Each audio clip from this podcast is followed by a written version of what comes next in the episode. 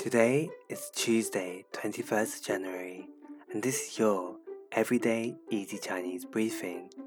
In each episode, we learn a new word and learn how to use this word to build different phrases and sentences.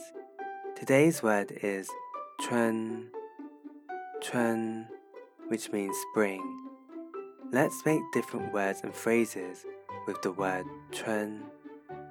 In the spirit of the upcoming new lunar year, we have the word 春节,春节, which literally means spring festival.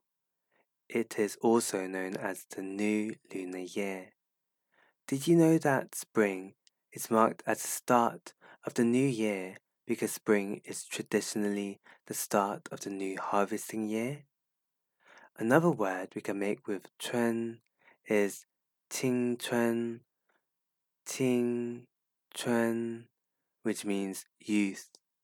Are you excited for the start of the new lunar year? If so, you can express your excitement by saying 春节来了,春节来了, which means that the new year has come. With the word 青春, youth, do you not agree that youth is sometimes wasted on the young. We spend so much time whilst we are young doing nothing much, and it is only when we are older that we realize how much time and youth we've wasted as a child. You can express this by saying 青春很可贵，可惜浪费在年轻人身上。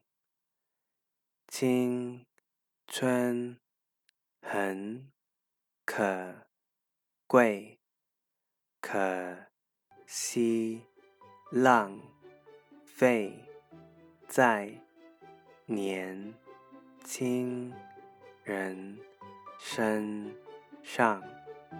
Youth is precious. It's such a pity that it is wasted on the young. That's it for today. Head over to our forum on everydayeasychinese.com to let us know which sentences you can create with Chun. See you tomorrow.